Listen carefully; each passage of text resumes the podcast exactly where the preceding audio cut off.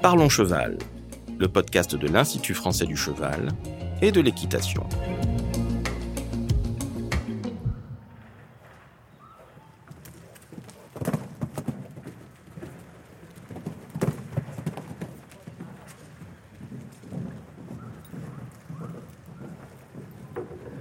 Bonjour à tous, je suis Laurent Vigneault de l'Institut français du cheval et de l'équitation. Aujourd'hui, je reçois Olivier Pulse, qui est écuyer du cadre noir et qui va nous parler de l'apprentissage du cheval.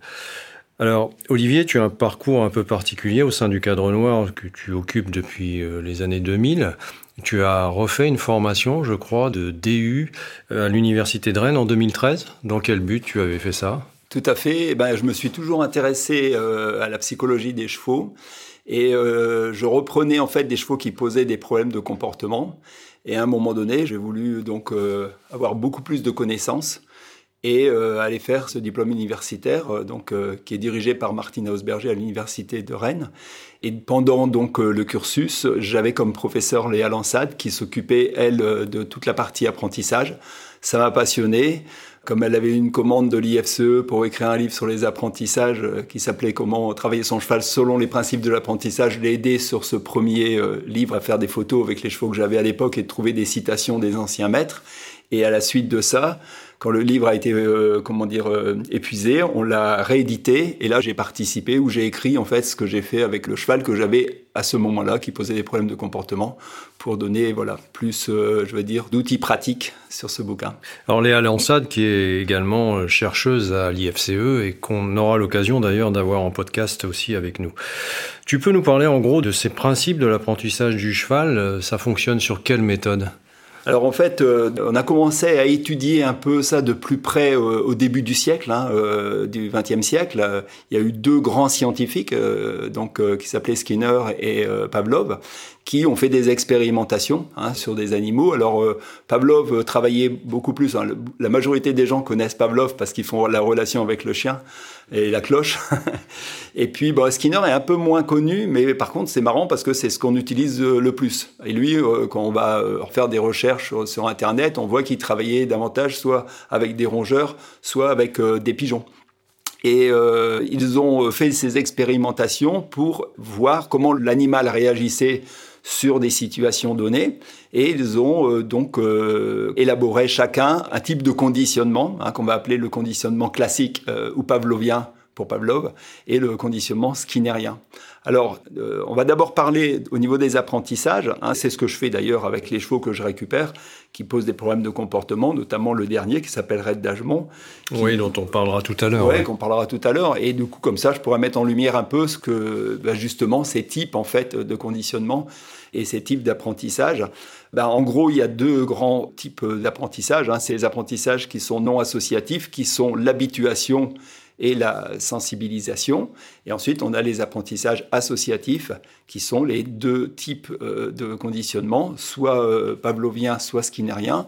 Avec les conditionnements skinnériens, on a des renforcements qu'on va appeler négatifs ou positifs. Ces renforcements, en fait, bien souvent, les gens pensent à mettre des valeurs sur les mots, et en fait, c'est juste arithmétique. Négatif, c'est moins, on va enlever quelque chose. Positif, c'est plus, on va rajouter quelque chose. Souvent, les gens pensent que le renforcement négatif, c'est mal. Et du coup, même quand on pose la question aux gens, ils peuvent l'associer à une punition. Si, euh, comment dire, euh, les renforcements sont là pour faire apparaître un nouveau comportement, la punition, elle est là pour faire disparaître un comportement. C'est ça. Donc, il n'y a pas à mélanger tout ça. Et le renforcement négatif, en fait, c'est juste, c'est pas mal, parce que tout le monde l'utilise sans le savoir déjà, c'est quand on va enlever une pression euh, à un animal. D'ailleurs, euh, Skinner, quand il faisait euh, ses expérimentations, alors on appelle ça aussi le conditionnement instrumental parce que Skinner pouvait utiliser des instruments pour inciter en fait l'animal à trouver la bonne réponse. Par exemple, il mettait une souris dans une petite boîte et il allumait une lumière. La lumière, c'était le signal. Avec une petite baguette, il la faisait tourner sur elle-même. Et quand elle faisait le tour sur elle-même, soit elle avait une récompense, donc ça c'est un renforcement positif, on rajoute quelque chose, soit il avait mis un jet d'air et il supprimait le jet d'air quand elle l'avait fait. Donc là, c'est le renforcement négatif, on enlève quelque chose qui est gênant. Voilà. Donc là, c'était par exemple avec euh, une souris, mais dans le dressage d'un cheval, on utilise sans arrêt soit un renforcement positif, soit un renforcement négatif. C'est-à-dire quand je ferme mes doigts pour arrêter, le cheval doit trouver la réponse.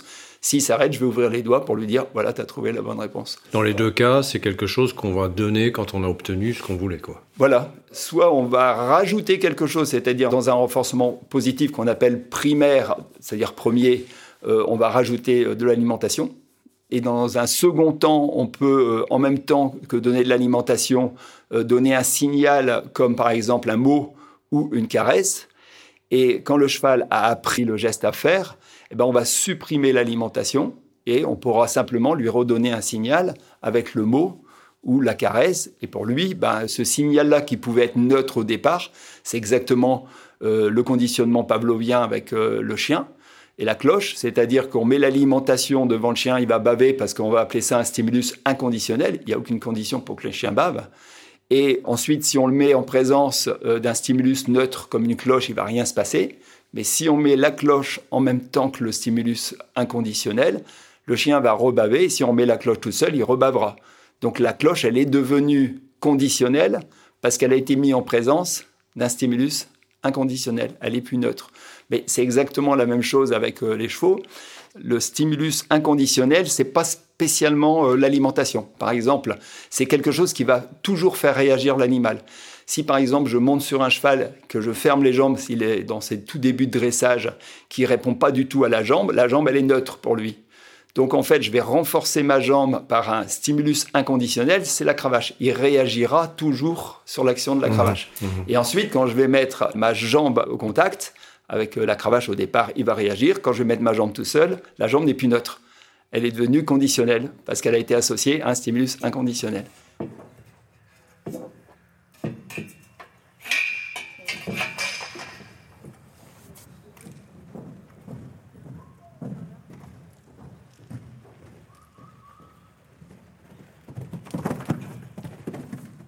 Alors justement, si on veut faire un travail d'apprentissage avec son cheval, il y a des règles de base à connaître avant de commencer. Complètement. Tu peux nous les rappeler euh Oui, bien sûr. Alors c'est ce que j'ai fait justement avec ce cheval qui s'appelle Red d'Agement. Je l'ai maintenant depuis six ans. C'est un cheval qui était beaucoup dans les émotions. Et dès qu'il était dans les émotions, bah, du coup, il réagissait. Mais il réagissait pas comme nous, on veut, c'est-à-dire qu'il prenait la fuite où alors il avait une défense, mais c'était toujours une défense pour fuir. Si on le tenait, ben, il se cabrait parce qu'il n'avait plus que la solution de fuir vers le haut. Ou il pouvait se défendre aussi en envoyant des ruades, etc. Il fallait en fait euh, associer l'homme à quelque chose qui est agréable pour lui. Donc là, on va faire du Pavlov, c'est-à-dire que l'homme, il peut être neutre, mais si on l'associe à des besoins qui sont euh, presque essentiels pour lui, à savoir par exemple la liberté, aller manger de l'herbe, le mettre en contact avec des autres chevaux, tous ces besoins naturels associés à l'homme va faire que vous allez devenir quelqu'un de référent ou euh, voilà quelqu'un d'incontournable pour lui. On passe de quelqu'un qui était pour lui euh, dérangeant dans son univers à plutôt quelqu'un qui est de bienveillant. Qui est plutôt bienveillant. Et donc c'est ce que j'ai fait avec ce cheval-là au départ. En fait, on cherche à créer une relation et pour ça, d'abord une communication. Mais pour ça, il faut intéresser l'animal. Si vous avez envie que la personne communique avec vous, bah, il faut qu'il y ait un intérêt. Autrement, il n'y a pas de raison, surtout avec un cheval qui est un peu contre l'homme et qui n'a pas vraiment envie euh, et comment ce cheval est arrivé dans tes écuries? D'où est-ce qu'il venait? Quel était son parcours? Eh ben, En fait, ce cheval avait été acheté pour faire euh, les sauteurs. Et à l'époque où il a été acheté, tous les chevaux faisaient les cycles classiques en CSO, 4 ans et 5 ans. Il s'est trouvé qu'à 4 ans, alors c'est un cheval avec des origines d'obstacles, hein, c'est un Champs-Élysées avec une mère grand-veneur. Euh, il s'est trouvé qu'à 4 ans, bon, le cheval avait des moyens, donc ça s'est bien passé. Et à 5 ans, je ne sais pas ce qui s'est passé, mais le cheval a commencé à rétiver, à poser des problèmes de comportement, à s'arrêter à l'obstacle, à se cabrer, à prendre la main et voilà, à sortir les gens des carrières. Et comme à cette époque-là, il devait rejoindre les sauteurs, bah, ils ne l'ont pas gardé à l'obstacle, il a rejoint les sauteurs. Mais aux sauteurs, il a continué en fait à poser ces mêmes problèmes de comportement. Il faisait des défenses en fait quand on lui demandait pas quoi. Comme il était assez démonstratif dans les courbettes et les croupades, ils l'ont gardé juste pour les sauteurs à la main. Simplement, c'est qu'à un moment donné, il y avait trop de chevaux dans l'école. Il a fallu commencer à regarder un peu qu'est-ce que fait chaque cheval et est-ce qu'il est vraiment euh, à 100% utile à l'endroit où il est. Et puis en fait, ben, comme les sauteurs euh, à la main, c'est un tableau par présentation, c'est une présentation par semaine et pendant la période estivale, en fait, euh, voilà quoi, ils se sont dit que tous les chevaux qui font les sauteurs montés feront les sauteurs à la main, mais on garde pas un cheval juste pour faire ça. Alors Patrick Pralon l'a essayé en, pour les longues graines à l'obstacle, en se disant bah, s'il a deux tableaux, peut-être que ça va voilà, lui donner un peu plus de raison de rester là. Et puis en fait, il ne supportait pas qu'on le pousse. Et là, il rétivait pareil. Donc euh, c'est à ce moment-là où moi, à cette époque-là, j'avais plus de chevaux. Comme Léa m'avait parlé de ce livre, de conférences qu'on ferait ensemble, etc., je me suis dit, il faut à tout prix que je trouve un cas bien euh, particulier et il faut vraiment le cas, quoi. Là, tu avais un spécimen. Et puis alors, en faisant le tour des chevaux, en me renseignant, on m'a dit, euh, ah bah celui-là, tu vas t'amuser. Et du coup, ça tombait bien. Donc forcément, ça a été chaud un peu pendant les premiers mois. Mais après, bon, voilà, ça s'est euh, stabilisé et maintenant le cheval va vraiment très très bien. Donc il y a eu des très bons résultats finalement. Et la méthode que tu as utilisée, donc c'est toujours cette méthode de renforcement positif ou négatif. Dans le détail, comment on procède pour euh, mener ce type de programme? Alors, j'imagine que c'est pas, pas compliqué. Le cheval, en fait, montait, c'est vrai qu'il n'écoutait pas les aides, en fait. Hein. Il répondait pas aux jambes, il lâchait la main. Enfin, on sentait que c'était pas son. Voilà, il fallait tout reconstruire. Et en fait, au départ, bah, pour qu'il pose un intérêt à ce que j'allais lui demander, j'ai fait ce que j'ai dit tout à l'heure, à savoir, euh, je l'ai mis en contact avec d'autres chevaux. En fait, j'étais devenu une personne ressource. Hein, J'aime bien ce thème-là. À la limite, une personne référent, je sais pas, mais plutôt une personne ressource pour lui parce que je le mettais en fait dans les situations qui lui manquaient un peu. Ici, c'est vrai qu'on a quelques paddocks, mais il n'y a pas d'herbage, ils n'ont pas de contact entre eux. Donc en fait, tout ce qui lui manquait là dans ses besoins naturels, j'étais la personne qui lui donnait cette possibilité-là. Donc je me suis rendu compte petit à petit qu'il portait de plus en plus d'intérêt à ce que je lui demandais. Ensuite, en extérieur, la personne qui l'avait avant moi m'avait dit surtout ne sors pas tout seul parce que dès qu'il est dans les émotions, il rentre au box. Hein. Mhm. Il va pas te demander euh, la permission ou pas, mais euh, il trimballe. Et c'est vrai qu'au départ, euh, j'ai été vraiment dans des situations compliquées parce que le cheval, dès qu'il prenait peur, il prenait la fuite. Alors là, j'ai fait de l'habituation en allant le sortir en main, dehors, tous les jours et pendant une heure, en plus de son travail.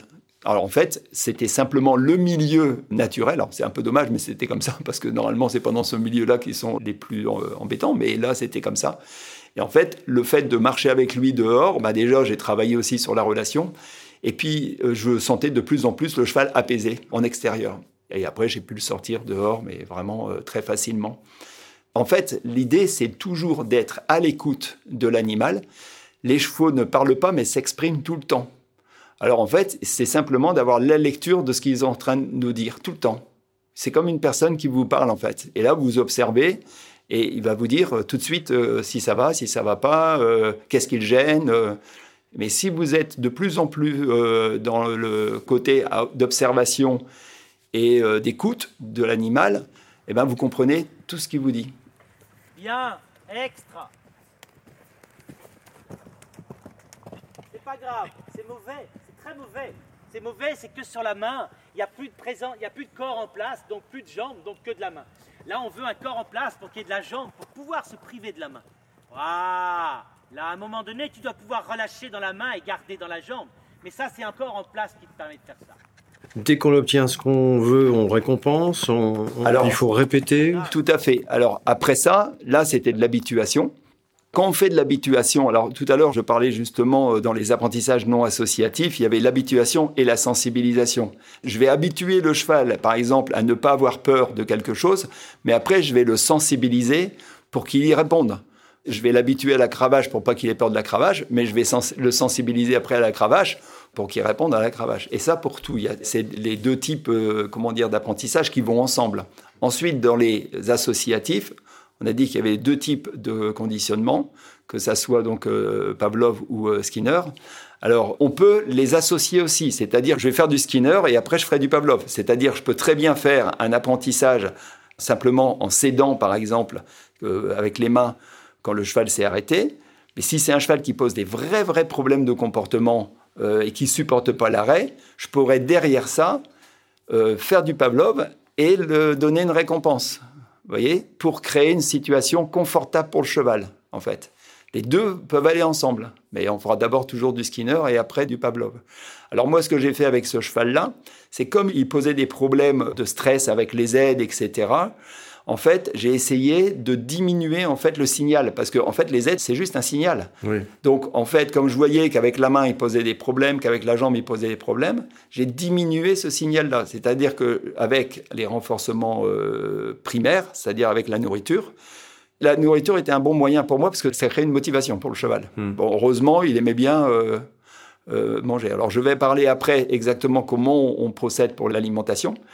Mais ce que j'ai fait, c'est que j'ai mis des apprentissages pour qu'ils répondent à mon souffle pour une transition descendante, à mon inspiration pour une transition montante, et en fait, euh, l'orientation de mon bassin pour tourner.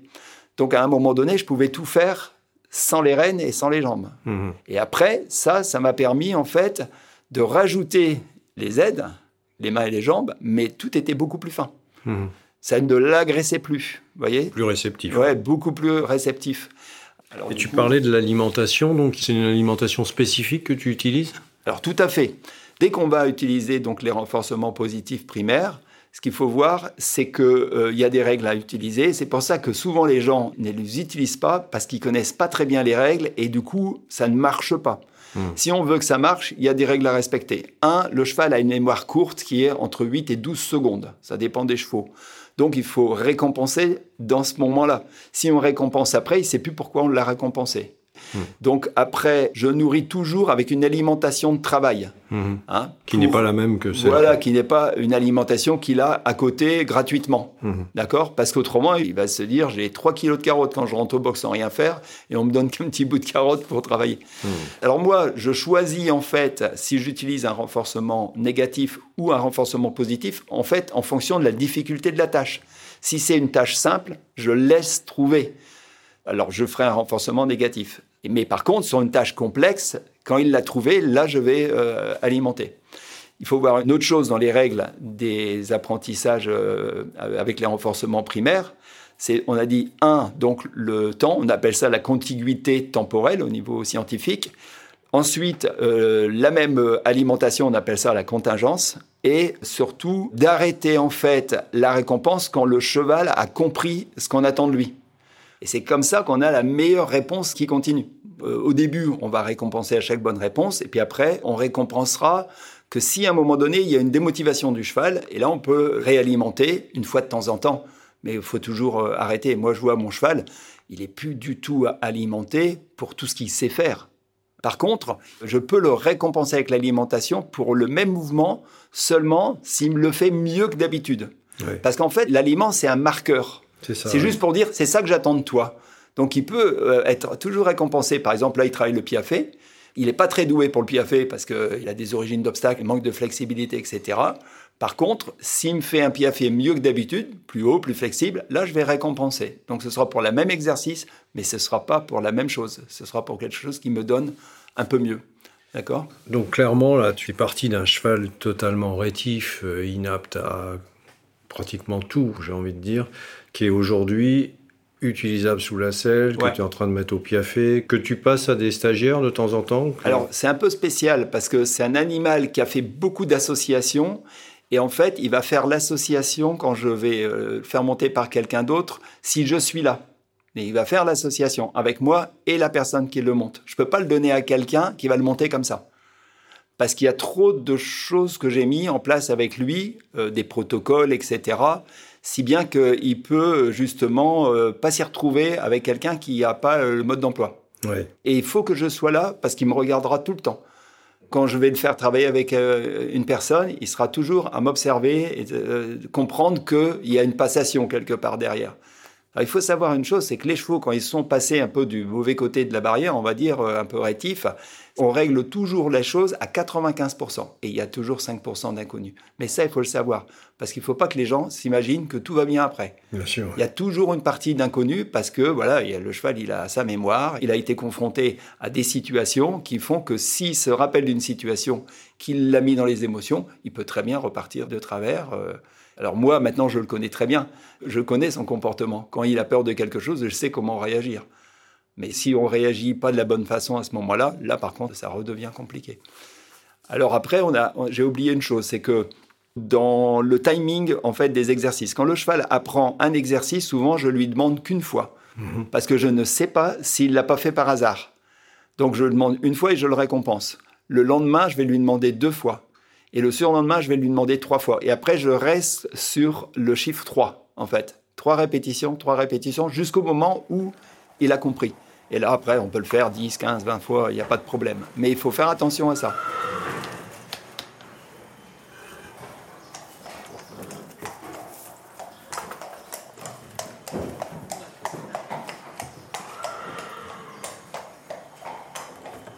Alors la dernière chose qu'il faut savoir dans les renforcements donc euh, primaires, euh, donc ces règles-là sont très importantes et si on veut une réussite avec les apprentissages, il faut les observer. C'est surtout ne pas récompenser quand on est à pied et que le cheval tourne la tête vers soi. Beaucoup de gens disent ah bah non moi je récompense pas parce que le cheval va venir fouiller dans ma poche. Bah oui mais en fait euh, s'il vient fouiller dans la poche, c'est qu'on l'a nourri à ce moment-là. Donc on a créé un apprentissage qu'on appelle à notre insu voyez C'est exactement comme le cheval qui va taper dans la porte de son box et qu'on va vite nourrir en premier. Ben là, on est en train de créer en fait un apprentissage. J'ai tapé dans la porte, je suis nourri. Alors par contre, ils sont très forts hein, parce qu'ils savent en fait vous régler votre pas. S'ils tapent doucement, vous marchez tranquillement pour les nourrir, mais s'ils tapent très très fort, vous allez courir. Donc c'est lui qui règle votre pas. en fonction, parce qu'ils font vite les associations, voyez Donc il faut faire très attention à ça. Euh, monter, ça pose moins de problèmes parce que c'est vrai que le cheval va pas tourner la tête euh, spécialement euh, sur vous pour être récompensé. Il tournera la tête si vous tendez la main.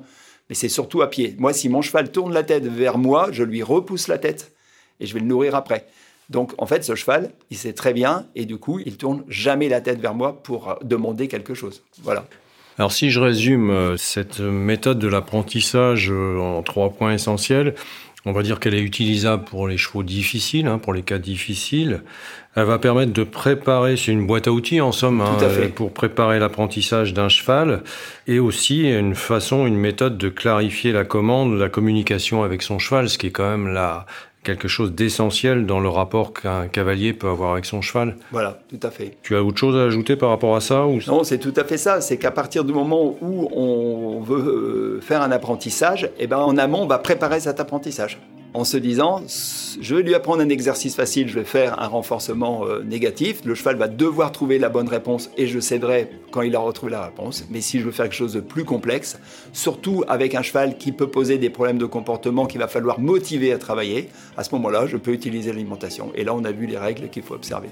Merci Olivier. Merci Laurent. Alors si vous voulez en savoir plus sur le sujet, rendez-vous sur notre site internet euh, equipedia.ifce.fr où vous trouverez tous les travaux de nos experts. Vous pouvez aussi nous rejoindre sur notre groupe Facebook, Equipedia Science et Innovation Equine, pour plus de contenu. Et puis pour ne manquer aucun épisode, abonnez-vous, partagez, commentez et n'hésitez surtout pas à laisser 5 étoiles sur Apple Podcast. À très vite pour un nouvel épisode.